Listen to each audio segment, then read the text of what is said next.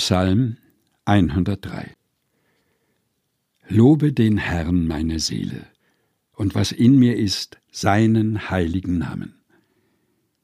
Lobe den Herrn meine Seele, und vergiss nicht, was er dir Gutes getan hat, der dir alle deine Sünde vergibt und heilet alle deine Gebrechen, der dein Leben vom Verderben erlöst, der dich krönet mit Gnade und Barmherzigkeit.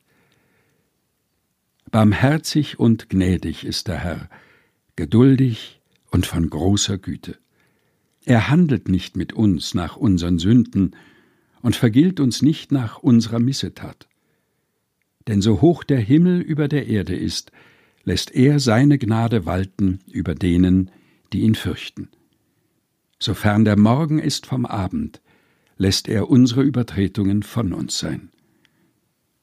Wie sich ein Vater über Kinder erbarmt, so erbarmt sich der Herr über die, die ihn fürchten.